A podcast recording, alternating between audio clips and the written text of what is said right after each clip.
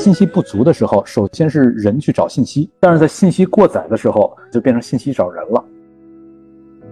人生有的时候进入一个战场，开始一段经历很重要，告别一种生存方式也很重要。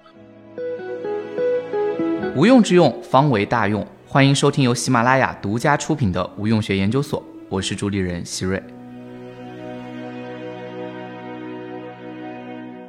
今天我们要聊的话题关键词就是疫情。疫情到现在为止已经发生两年了。我记得在二零二零年年初的时候，我自己就是武汉人。然后我在回到武汉不到四十八小时的时候，就通知封城了。自疫情之后，我觉得我们的生活方式其实就有很大的改变。比如说，我剩下没有完成的学业，基本都是通过线上完成的。啊，我的硕士生涯基本上有一半的时间，甚至一大半的时间都是在线上。而那之后呢，我后来从事的行业也跟在线有关，所以直接也引起了很多呃新兴的行业产生。当然也会给一些行业带来一些困难。呃，回顾之前发生疫情到现在断断续续两年，其实疫情也并没有完全过去。所以我今天想跟两位老师来探讨一下，就是关于疫情两年前我们的一些预测和判断，到底成真了吗？我们邀请到了外交学院教授施展老师和著名财经作家八九零新商学创始人吴晓波老师，我们一起来复盘一下过去两年的黑天鹅事件，探究一下其背后的底层逻辑。同时也畅想一下未来的政治经济趋势。那我也想问一下吴晓波老师，就是疫情对您个人生活，包括您周边的环境，有产生什么影响吗？这两年影响特别大。然后昨天连夜从杭州逃到了我千岛湖岛上。然后我上一次逃到岛上来是二零零三年的非典，我那时候是待了有半个月吧。然后那个时候就开始喜欢上看韩剧啊。我记得那时候看《天堂的阶梯》，第一次看韩剧哈哈。我这一次不知道能待几天，所以个人生活就在此时此刻都遭到很大影响。那么，呃，因为我这些年做了很多企业调研啊和这些企业家培训，可以明显感觉到这一轮疫情对大家所带来的积极面和消极面的变化其实是同步存在的。我我昨天在路上一直在看施简的这本呃破解。他这本书啊就很有意思，他那个施展这个副标题啊叫做“隔离信任与未来”。我觉得他其实这三个词里面有很大的一个内在的冲突性，就是你一旦隔离以后，就有可能会产生不信任，或者是说是因为不信任，然后就产生了隔离。那么当一个不信任的世界到来的时候，那么未来就变得更加的不确定性。所以我们现在要解决的可能是就施展提出来破解这个问题，就是我们在一个客观的隔离环境下，我们怎么来自处，以及在面对后隔离时代，我们怎么重建信任和重建未来，这个一个很重要的一个话题。因为我自己也在读施展老师的这本破茧嘛，我觉得施展老师当时写这个书非常快速的回应了疫情的一些关键问题。那时至今日，我觉得施展老师的观察有没有一些延伸？我在疫情之后，当时做了一系列的，呃，实时的观察，然后有一些实时的思考啊，等等这些，我就把它又结集成一本书，就是《破茧》这本书。那么在这本书里面，我是尝试着，呃，从几个角度来讨论，就是一个是疫情它与我们的中国经济演化这个之间的关系，再一个是疫情期间我们能够感受到这个社会上。社会整体的这个舆论氛围撕裂很严重，那为什么会出现这么严重的撕裂？第三一个就是在疫情期间，我们也有感受到国际政治它有非常迅速的演化。那么国际政治它的演化的机理，它深层的逻辑究竟是什么？这本书出版了也有已经又是有呃差不多一年的时间了，这一年时局还在继续迅速的变化。我觉得我在破茧这本书里面提出的很多话头。呃，被后来的这一年的时间所验证，但是也有一些东西是需要进一步的深入呃进一步思考的。那我也想请两位老师谈一谈自己这两年观察到的或者感受到的自己生活这两年大环境下发生的变化，或者是呃您观察到的趋势。从呃过去两年多的疫情对对经济的影响啊，我是因为做经济研究的，我觉得有两个两个方面啊。第一呢是信息化。二零二零年一月二十三号，武汉封城，封城以后的十一天，杭州阿里巴巴就就发明了绿码，就健康码啊。那么我觉得健康码是是这次疫情最大的一个一个信息化产物。你看，因为有了有了健康码以后，中国成为二零二零年那一轮疫情最大的一个获益者。我们二零二零年成为全球十大经济体唯一增长的一个国家。那么同时呢，健康码让中国在过去十多年没有办法解决的信息孤岛这个问题，比如原来各个。省的卫生系统，它的信息是不互通的。有了健康码以后，它信息开始互通了。在二零二零年之初的时候，全国只有十一个省它有大数据中心。难道后来呢，纷纷建立和纷纷的强化。另外呢，对企业来讲呢，因为关在家里没办法出去，所以大家开始做直播，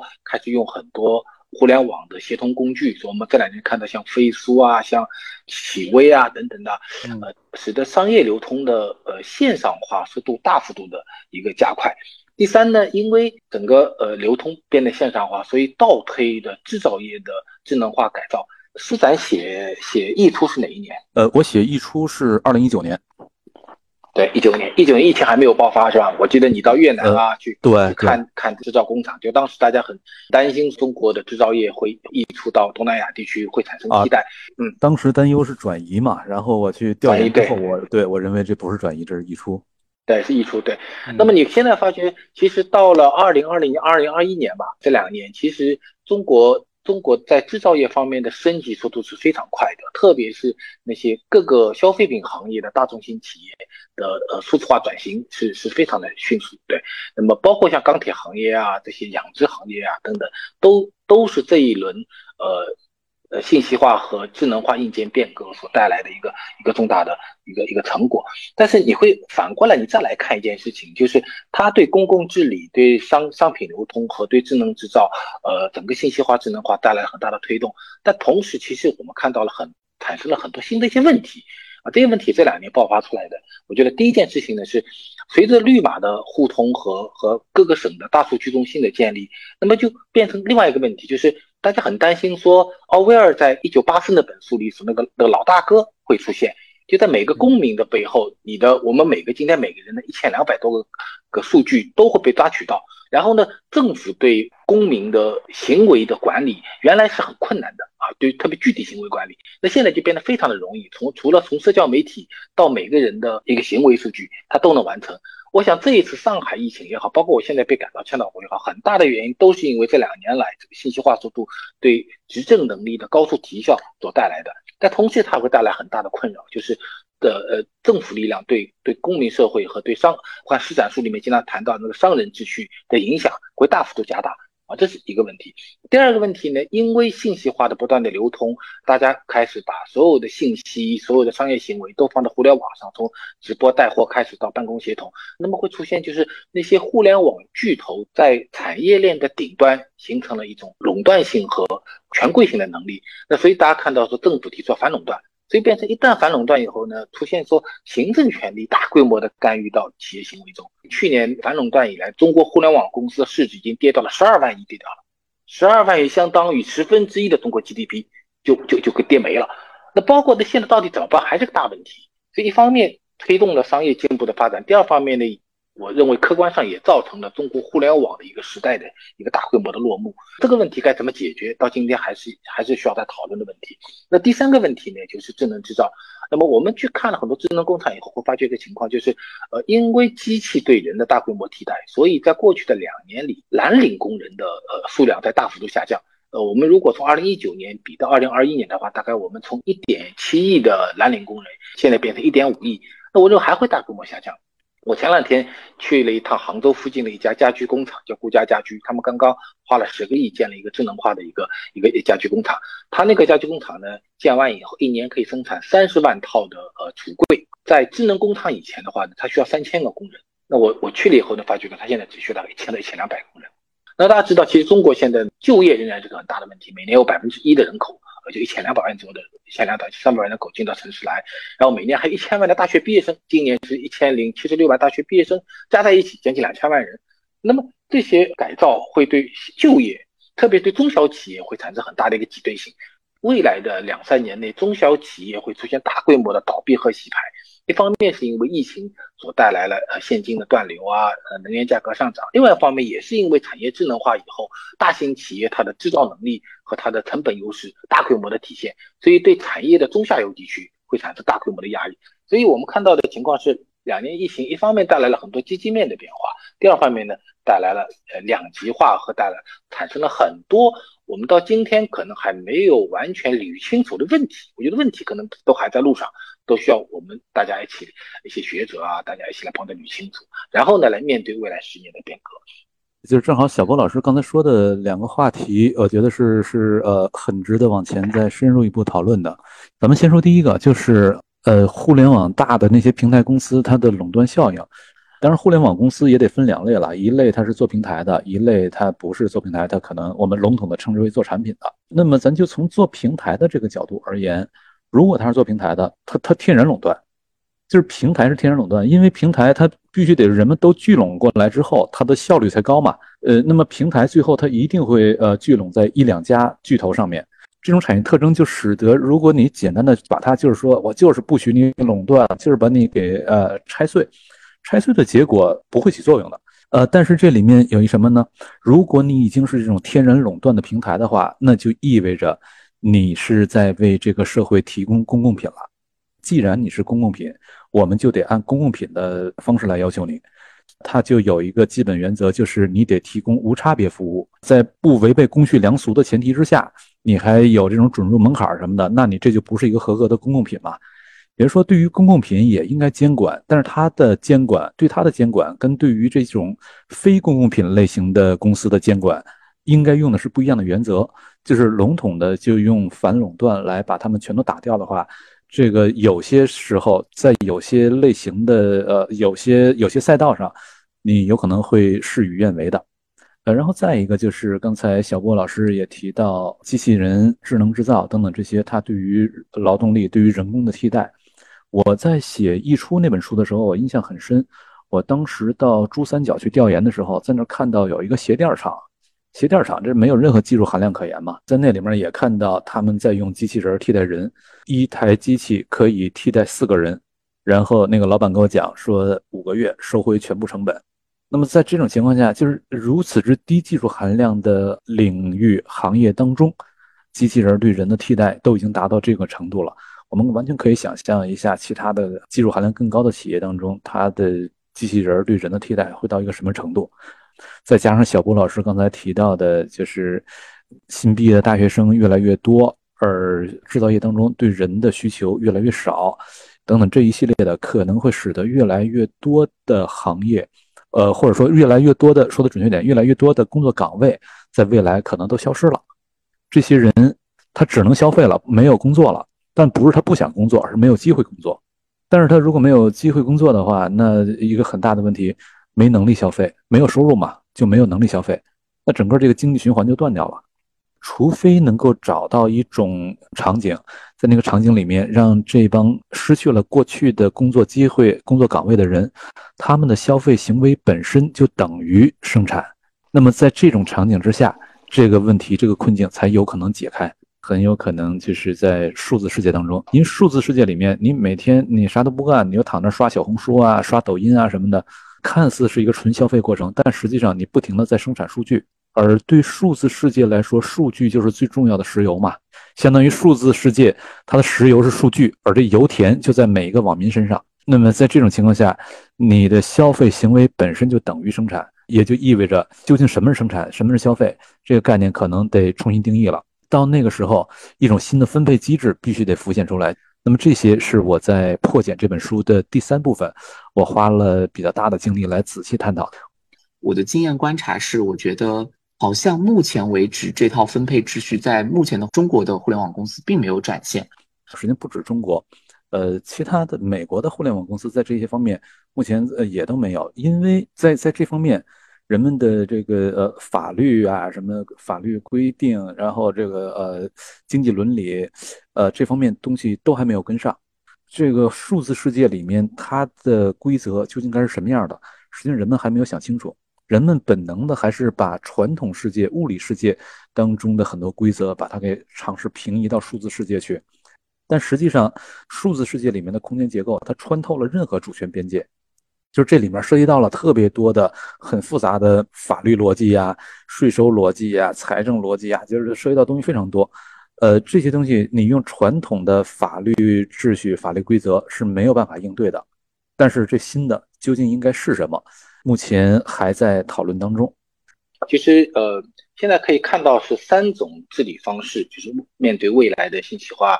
呃数据化时代，平台、政权和公民、企业之间的一个关系。呃，欧盟它通过的叫做叫做 GDPR，叫做通用数据保护条例，呃，是二零一六年吧，一六年通过的。美国呢是是要叫 CCPA，加州先立立了个法。我感觉这两个法呢，它有一定的区别性。欧洲呢，它对人的保护性更强一点。然后，呃，美国的 CDPA 相对来讲，对商业应用的保护性更更强一点。就好像法律来讲，就两种，一种呢是说我允许你干什么，你能干什么；第二种呢是说，在我允许以外的你都能干。那么咱们中国呢，实际上是走了第三条道路，什么呢？就是我们立法是滞后的。但我们呢是行政法是是是超前的，中国区现在在对整个一个一个互联网的变革啊，我觉得一方面呢是采取了一种比较宽容的一个姿态，那第二方面呢，呃，我们在一些交易环节上的控制是挺严的。比如说，大家举个例子，前几年记得这个区块链很热，有没有？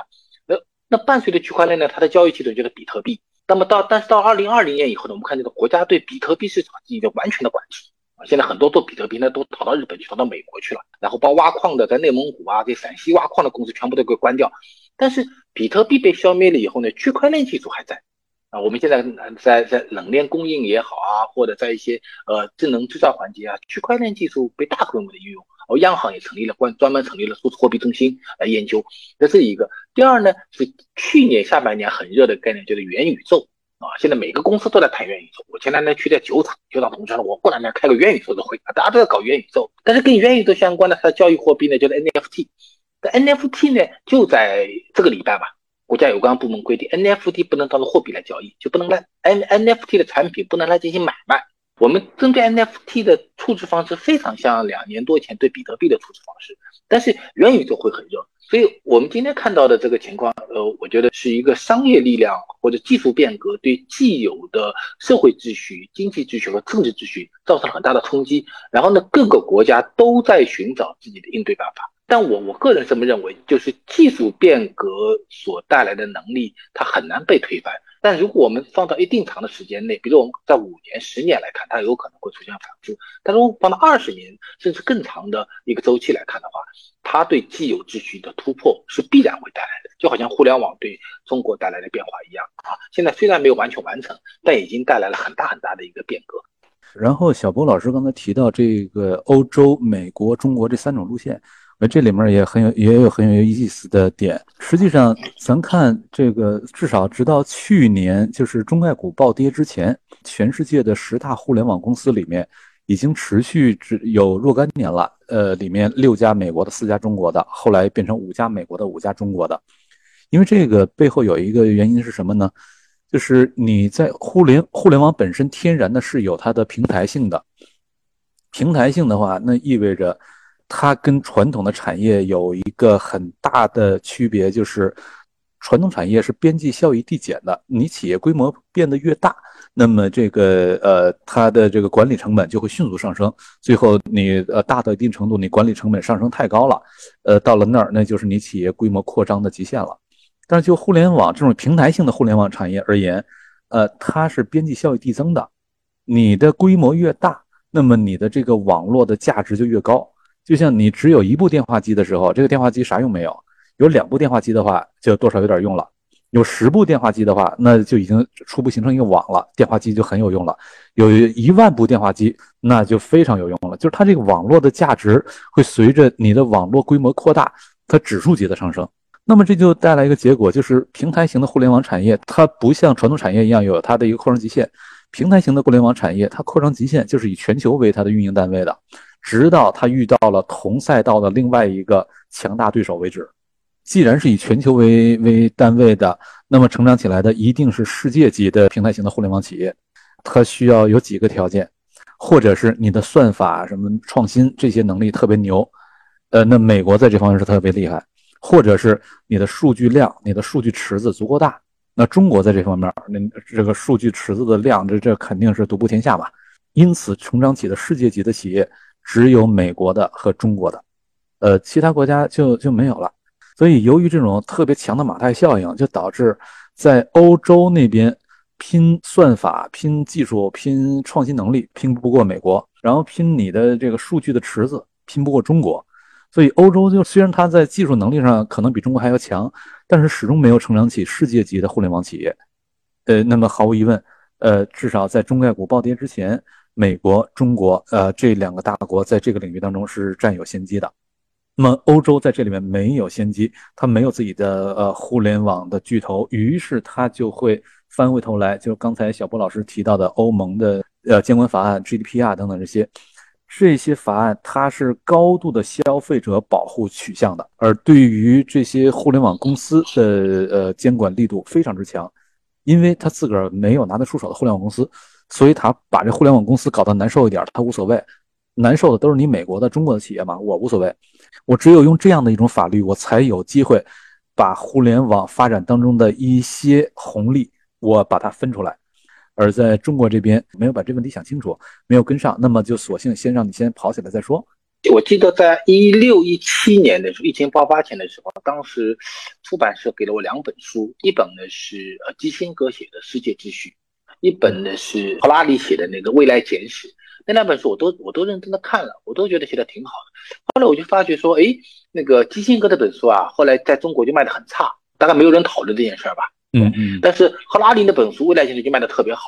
就我现在回过头来想啊，就为什么会出现这两本书在中国市场会出现那么大的命运的反差？我觉得很大的原因是在一六一七年的时候，大家认为说基辛格作为一个政治学家，他分析世界的办法太老了，就你半个世纪你没变化，是吧？你仍然通过一些地域政治啊、呃军事啊的角度来分析，但是哈拉利呢，他是通过互联网、通过技术的方式来分析未来简史。我记得那本书里他说有三件东西在未来就没有了，一个叫战争，一个叫瘟疫，一个叫饥饿，对吧？所以我们现在要进入到后智人时代，大家都大家都很相信这些东西。到今年前头。对对对对对，现在除了饥饿，现在上海人民都面面临饥饿问题了，对吧？就对我看那个《资产书》里面也写到这个问题，那个你就你突然就发觉了战争又回来了，很可能战争可能还在我们身边呢，对吧？对对对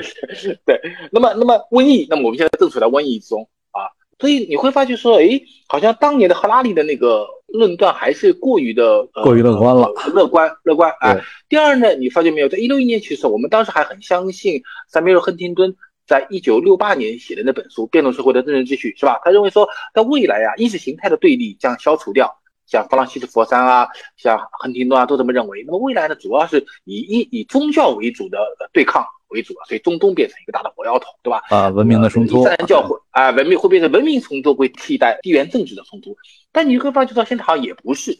啊。你看俄罗斯跟乌克兰的战争，是吧？好像又回到了一九五零年代黑幕时代的那个时期。所以你会发觉世界好像隔了半个世纪又走回去了。技术变革的原教旨主义者的很多的乐观，好像似乎已经破产了。所以我们重新要回到回到政治秩序、经济秩序，回回到地缘政治这样的角度，重新来进行思考。这是一个特别陈旧的一个观察世界的一个看法。但我们重新重新回到。回到那个部分，甚至你看我们在互联网世界中所发生的变化，无论是欧洲的呃 G D G D G D P 啊，还是啊还是加州的 P V C P 呃 C C P A，包括中国的反垄断，那重新会看到政治秩序对经济秩序形成的那种一种覆盖式的碾压控制啊，甚至我们企业，我们原来全全球进行采购，对吧？突然间发现芯片不给你了，加加一个一个设备不给你，人家不让你去，甚至那个博士都不让你去读了啊，那个教授把你千人计划给你赶回来了，为什么呢？因为你是中国的千人计划的教授。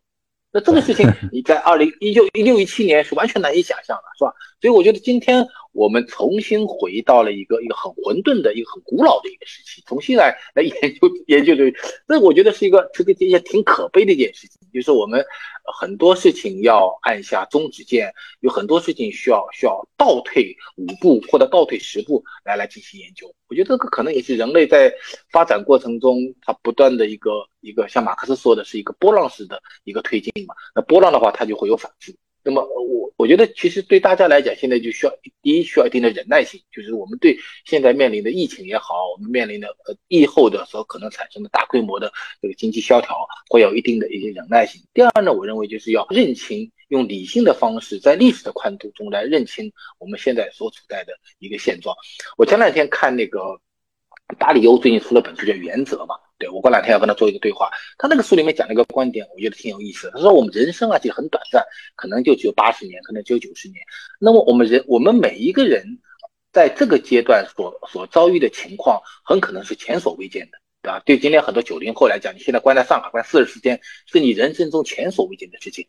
但是如果对于一个八十岁、九十岁人来讲呢，他可能他可能碰到过呼松会战，对不对？他可能碰到过一些比这个更灾难性的一些事情。所以达利欧说：“他说，如果从历史的宽度来讲的话，那么可能你今天所面临的前所未见的景象，在历史上是有它的投影的，或者我们今天的情况在历史上有有相应的对照性。那这个时候，如果我们在更长的宽度中来研究，要施展写的枢纽是按三千年的宽度来研究中国。我研究过中国两千多年中国经济史。那么达达利欧这一本那个原则，他的研究，他从他是从那个货币和债券的角度来研究五百年的世界秩序的一个变革。那么可能我们静下心来，用历史的角度来看我们今天特别动荡或者觉得让人很郁闷的现在的话呢，我们会有个更理性的一个立场。那这样呢，我们对未来的判断，无论你是离开，还是你继续，还是你躺平，你都给自己一个理由，就你会不后悔。就现在很害怕的是，是把自己给弄醉了啊，魂灵魂都的往前跑，然后死在哪儿都不知道，那就很麻烦。就我认为说，即便我们面对的是地狱，没关系，你告诉我，我们研究这个地狱有几层？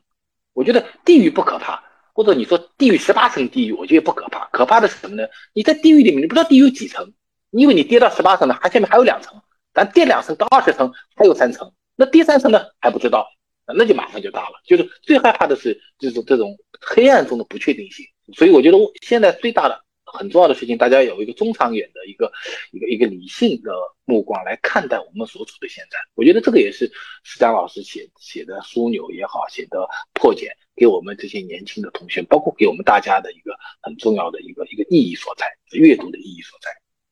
啊，谢谢小波老师的推荐哈。然后，呃，刚才小波老师就是拿基辛格和赫拉利做了一个对比，我觉得很有意思的地方是，基辛格的那个分析方式似乎有一点老旧，然后赫拉利他是呃从面向未来的这些新秩序、呃新技术，尤其是新技术，从这个角度展开。今年的这个疫情啊，战，尤其是战争啊，这战争是谁都没有想到的一个巨大的黑天鹅嘛。呃，于是似乎基辛格的那套分析框架又回来了。就我个人的观察哈，我觉得这个赫拉利也已经在里面了。就是这次战争，它跟以往相比，有很多东西因为新技术的出现也已经不一样了。这新技术，我不是说它导致战争比以前打击能力强了，不是这个意思，而是说新技术使得人们对战争的体验方式、感感知方式，以及人们可容忍的这个战争伦理等等这些东西都在发生变化。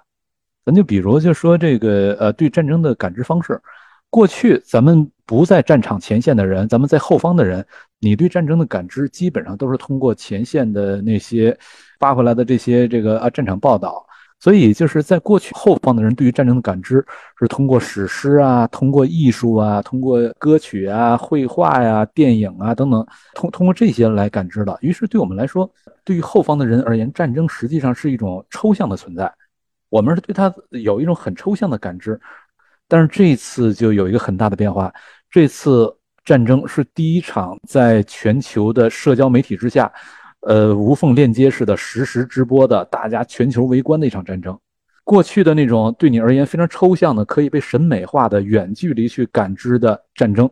一下子变得非常具象了。于是人们对战争的感知变化了，这种感知。使得战争不再是作为一个集体性的事物被后方的人所理解的，它开始表现为一种个体性的事物了。就是我们可以非常具体的、非常个体化的感受到一个一个具体的人他的痛苦、他的悲伤、他的愤怒等等这些。一旦战争被做这种个体化的呃感知之后，呃，它会带来一个效应，就是战争伦理会发生变化。尤其是这次战争里面还有一些很有意思的东西。比如我在呃社交媒体上看到有一些那种叫做呃 open source 呃 intelligence，就是那种呃开源式呃社交媒体上的呃社区吧，很多个这方面的志愿者或者说呃有兴趣的志同道合的人，他们会组成一个邮件组啊，或者什么聊天群啊什么的，呃在里面互通有无。这群人都是分布式存在的，他可能分布在世界上的任何地方。他拿到的信息都是基于公开信息哈，在网上可以查阅到的公开信息，拿到信息也千奇百怪。那么所有这些碎片被聚合在一起之后，你从里面是能够分析出东西出来的。这就导致跟过去很大的一个变化。在过去，呃，这种呃外交啊、战争啊等等很多，它是可以做这种隐秘的操作的。但是今天这种隐秘操作，至少有相当一部分你做不到了，你暴露在全球的围观下面了。过去有很多是可以，呃，甭管是外交还是战争还是政治，有很多是可以打暗牌的。但是在今天，有相当一部分的领域变得不得不打明牌了。一旦打明牌的话，那么你整个这个玩法跟过去就完全不一样了。玩法不一样，以及人们对于呃什么事儿是可接受的，什么事儿不可接受的，这个伦理底线也都变了。而伦理底线它决定着呃很多政治行为。因为伦理底线，它是政治上设计是设计不了的，它是由整个这种整个社会的舆论氛围跟这个共同的演化出来的。这种观念的演化，它会翻回头来，它会使得你政治上的很多做法、它的行为边界、它的行为逻辑，都会被重构。施然老师的这个分享之前也有一篇文章我看到过，是写的叫《表象及本质：表演及战争》，里面其实也有更为系统的论述。我觉得感兴趣的朋友可以找来看看。另外。那刚才施展老师跟吴晓波老师都聊到了这个俄乌战争，然后也聊到了关于现在的技术介入，呃，战争伦理的变化，呃，以及全球的这个呃，包括意识形态的对立。但是与此同时，我们观察到还有另外一个方面，就是由于这个信息化，然后我们每个人每天接触的这种信息也越来越多，但是人跟人之间在这个网络上交流，也经常会发现观点越来越割裂。呃，施展老师在破解里面也提到了这个问题，就两位老师怎么看待现在互联网舆论上面围绕着这一系列的事件，大家发生的冲突，包括自疫情以来对于防疫措施的一些讨论，包括对于俄乌战争或者是对于战争的这种呃两方的这个争执，然后还包括很多很多疫情以来的这种观念的争议，就是两位老师怎么看待为什么我们现在大家在疫情之下的观点如此割裂？啊，我因为我是学 communication 学传播学的，我来讲一下，就是我觉得，当一个重大事件发生的时候，这个社会没有没有千奇百怪的对立意见的话，那就是一个特别糟糕的社会，或者是一个不健康的社会。而且比较关键的是，第一，你要让每个人能够充分的发言；第二呢，这些发言能够能够通过呃意见领袖的方式达成一种共识，这个共识呢，能够跟政策形成一种博弈和和妥协的。一种关系，我觉得这是一个一个正常的公民社会要呈现的一个景象。那中国今天呢，我倒认为并不在于说，呃，意见太纷杂啊，人民群众狗咬狗，人咬人一嘴毛，呃，这个事情其实并不最重要。最重要的实际上还是，呃，意见对政策和对公共事务的表达，它的所具有的有效能力是非常有限的。我昨天看到一个很有。很很好玩的一个段子，他们说全中国现在管的最严的区是哪个区啊？他们说是评论区啊。我在网上看到的段子越多，其实我并不认为这个社会变得越恶，反倒我认为这个社会变得很健康。因为你一定要有细菌嘛，一定要有各种各样的呃杂质，你才能够让这个社会变成一个正常的生态。最害怕的是这个网上大家都想的一样的，所以你看那个网上啊，很多的那个帖子啊，这个帖子后面的评论如果都是都是同一个口径的话，那基本上你可以想象。都都是付钱买的。如果这个帖子后面的言论啊，有说好，有说不好的，有在对骂的，那说明它是个自由的市场。这是我对现在的疫情的一个看法。在这之外，我再补充一点我的对这个事情的理解，就是在在过去是信息不足，就是在社交媒体啊，在这个互联网大规模发展起来之前，是一个信息不足的问题。所以互联网刚一出现之后，充满了信息饥渴嘛。当时觉得互联网打开了我们的眼界。但是等到互联网发展到一定程度，尤其是社交媒体现在呃越来越发达之后，那么就进入到另外一个状况：信息过载。在信息不足的时候，首先是人去找信息；但是在信息过载的时候，整个这个逻辑就变了，就变成信息找人了。所谓信息找人，实际上就是通过推荐算法来实现嘛。而我们完全可以想象，这是一个必然会出现的过程，就是你互联网到来了，它早晚会进入到一种信息过载的状态。而只要信息过载了，那么早晚会发展出信息找人的这样一种商业模式和技术模式。那么在信息过载的情况下，最稀缺的是人的关注力、注意力。呃，在推进算法这个逻辑之下，它就是想方设法把你的关注力怎么样，把你伺候好嘛。而这个伺候的过程，你的时间、你的关注力是有限的呀，你的注意力是有限的呀。于是不断的给你推送你最感兴趣、最喜欢的内容。你看上去似乎你所接收到的内容、所接收到的信息很丰富，但实际上有可能会营养极为单一。那么在这种情况下，如果没有出现大的黑天鹅的话，你就在自己的那个小信息茧房里面待着很舒服。但是，一旦出现大的黑天鹅，把你从那个信息茧房里面给你震出来之后，你有可能首先你就很不舒服嘛。然后突然之间又看到很多跟自己观点不一样的人群，那么有可能你的多重的这种不满就会叠加在一块儿，叠加在一块儿就会出现很激烈的这种啊争吵啊、争论啊，甚至骂街啊等等这些东西都有可能会出现。但是我觉得最近这段时间我们还可以看到一些现象，就是，呃，如果仅仅是偶偶然的一两次黑天鹅出来，那么人们更多的有可能是进入到一种。相互不理解、相互吵架的一个状态。但如果黑天鹅持续不断的到来，并且所有人都被这个黑天鹅给冲击到很严重的时候，人们开始面对共同的问题了。那么此时之前的那种非理性的吵架、非理性的骂街，它有可能会开始发生演化，有可能会进入到一些，就是因为我已经持续的从信息茧房里面不得不出来嘛。然后我不得不持续的跟我的这些不同意见之间面对面嘛，而且我会发现我们意见不同，但是我们面对的实际上是类似的问题嘛。那么在这种情况下，一些更有更有意义的、更有价值的讨论可能会在这个过程当中浮现出来。就是目前我有这么一个直觉，大概这样的一种讨论似乎也是正在浮现，跟一年前似乎有点有点不一样了。呃，但我不知道我的这个观察，我这个直觉是否准确，还需要再继续观察一下。其实，一个社会中，每个人他都活在自己的意识形态里面，其实你很难突破。而这一形态呢，可能跟你的成长环境、你所受的教育和你的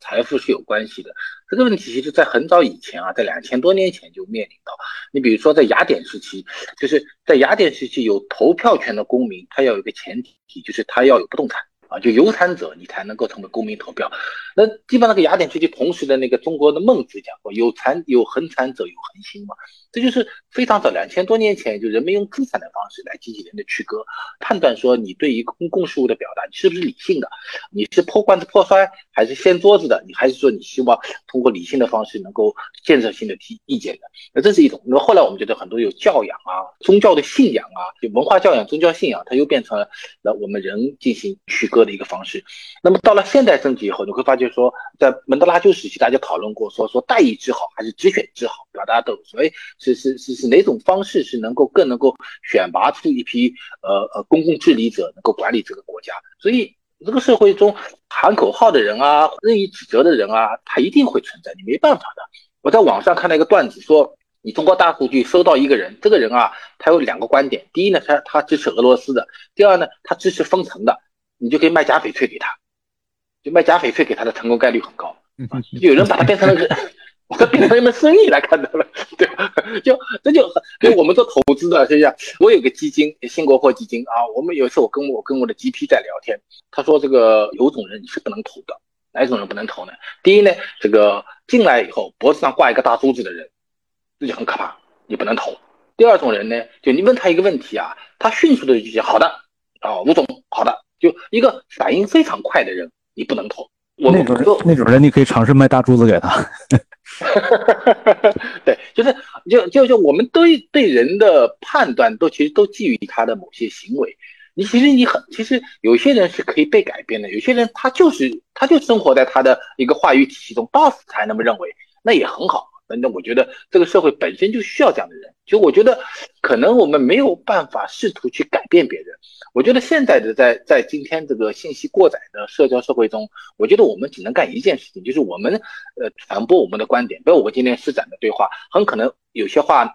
如果你把它取出来，也会被人骂，对不对？就那我们要有被人骂的这个心理承受能力。但是也有人，所以你们讲的挺有道理的。那当这些人，那我们通过一些一些工具，把这些人变成我们的朋友，变成我们的用户，然后呢，那这个时候呢，就我们会在一个圈层化的方式中，所以我觉得我们的消费品市场会圈层化，我们的思想市场也会被圈层化，就是不要试图去说服人家，但是你可以用你的观点呼唤跟你差、跟你有共同立场的人来到一个圈层中，然后我们共同的来探讨问题。我觉得这是我很同意，我可能是个蛮悲观的一个看法吧，就我对公共市场的一个看法。对，哎，我我很同意小波老师这看法。那现在两位老师能不能给大家一点建议，就是怎么在这样的信息过载的舆论场当中自处？因为最近也是上海疫情嘛，我感觉包括我自己身边，我想两位老师身边，包括有很多上海的同仁朋友，他们可能也在处于这样的一个信息的这个过程当中，甚至我们不在上海都会有很强的这种情绪感受。我觉得每个人面对这样的大疫情时代或者大变革时代，其实就问三个三个什么？第一呢，问是什么？就你面对这个事实发生的时候啊，无论是俄乌战争也好，无论是封城也好，等等一些事情也好，你问他他是什么？就我们要探寻事实的真相啊，这第一个问题是什么？问完以后呢，第二个问题呢叫为什么？就是这个事情发生以后，它的原因是什么？你有一个能够自洽的一个一套话语体系，你至少能够说服自己吧。这第二件事情，第三件事情呢是干什么？就当你知道这个是什么、为什么以后，然后呢再来决定说我要干什么。那么任我想面对任何一个问题，对这三个什么的回答会不一样，它最终会决定你的行为，会决定会会产生一种结果。然后呢，别也不要试图去改变人家。那么通过这三个什么来改变自己的生活，改变自己的工作，然后找到跟你有相同答案的人，然后跟他们在一起，大家抱团取暖。我觉得这个是我们在今天这个舆论市场中唯一能干的一件事情。嗯，对。然后就是是什么，为什么，干什么。呃，这三个问题要想能够有比较好的观察力和比较好的这种呃对这个问题的理解力、领悟力的话，那还是需要到一些呃经典当中去去获得这种提升你自己的这种思维能力，你对问题的呃感受力和分析能力。嗯，尤其是在这种大的历史变局的时候，越是大历史变局的时候，它的这种变量太多。而且，甚至你所过去用以判断现实的那些参照系本身，也都在剧烈变化，有可能参照系完全不能用了。那在这种情况下，实际上任何人对这个现实都没有办法给出一个足够好的一个呃判断的。你看短线，实际上谁都看不准，没有任何人能够看准，只能去从一个长线，从一个大的趋势，从这个角度来为自己做一些储备。而看长线、看大的趋势，那么。你需要去多读一些历史，多读一些经典，那里面实际上所蕴含着的，恰好就是人类的真正的大的趋势、大的演化逻辑，在那里面是可以发现很多东西的。对我看那个施展在书里面讲一个讲一个事儿，就是抗战最激烈的时候，有人问熊十力是吧？对，新儒家的代表啊，说说那么大的战争爆发，我们该怎么办呢？熊十力说读经。对，我觉得这就是一个很孤僻的读书人，面对一个。大时代非常无奈，他没有能力去反抗他，对不对？那怎么办呢？他就读经，但他也不是在享受它，他实际上是在为，毕竟等到你这个战争战争总共结束结束以后，对，你要保留部精英分子在手上嘛，对吧？对对对，对，就那个这个李文典那个刘文典骂那个沈从文一样，你跑什么跑啊？对不对？啊，我跑是因为我要为大家念念庄子，你跑什么跑呢？对，这个道理。对。所以读书，我觉得读正确的书，然后呢，读呃做正确的事儿，提出正确的问题，我觉得这个是对今天来讲特别重要的。就是越是狂风暴雨的时候，越不要到处乱跑啊，就静下心来，躲到个树下面想一想，因为这个暴风骤雨一定会停。那停了以后会发生什么景象呢？这个是我们今天需要思考的问题。能反抗的一定要反抗。我一直认为说，我看我们经常看有些领导同志，或者说人生没有迈不过去的坎儿。我觉得讲这句话的人就是一个超级乐观的人，人生一定有迈不出去的坎儿。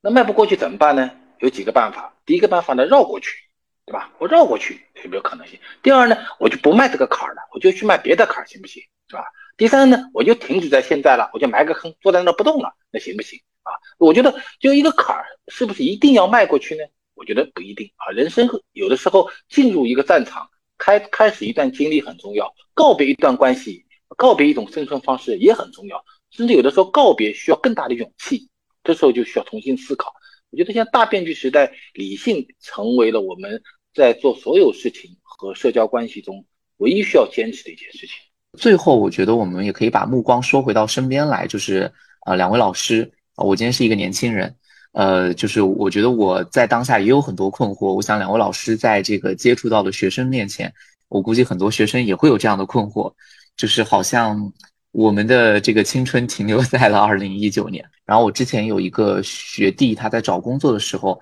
他说他都不知道他的简历写什么。因为这两三年全都是这个，要么在家学习，要么封闭在学校里面，就是他没有任何的实践经历。然后大家现在一个关键词就是迷茫，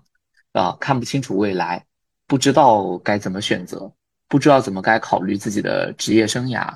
那两位老师在这样的一个大变局、大变动之下，有没有什么给到年轻人的一些建议？之前有人也问过我类似的问题，但是我总觉得我对年轻人很难给出什么建议。呃，两点，第一点就是呃，当下的这种大变局，我自己也看不清，自己看不清，我就不能不负责任的乱说话。再一个就是这些年技术变化太快，技术的变化通常都会引发，这就是人们对于社会、对于自我、对于未来的感知、认知、理解一系列的变化的。我能够给的建议，那就是肯定是跟人类能够亘古互通的一些东西，在这方面我能够给一些建议，那就是像怎么读经典啊，怎么理解历史啊，从这里面去发掘、去感受人性啊等等这些更具体的，每一代人都得自己去去摸索。我我我是觉得，如果有这个困困惑的年轻人，其实干可以干一件事儿啊，就是你给十年后的自己写封信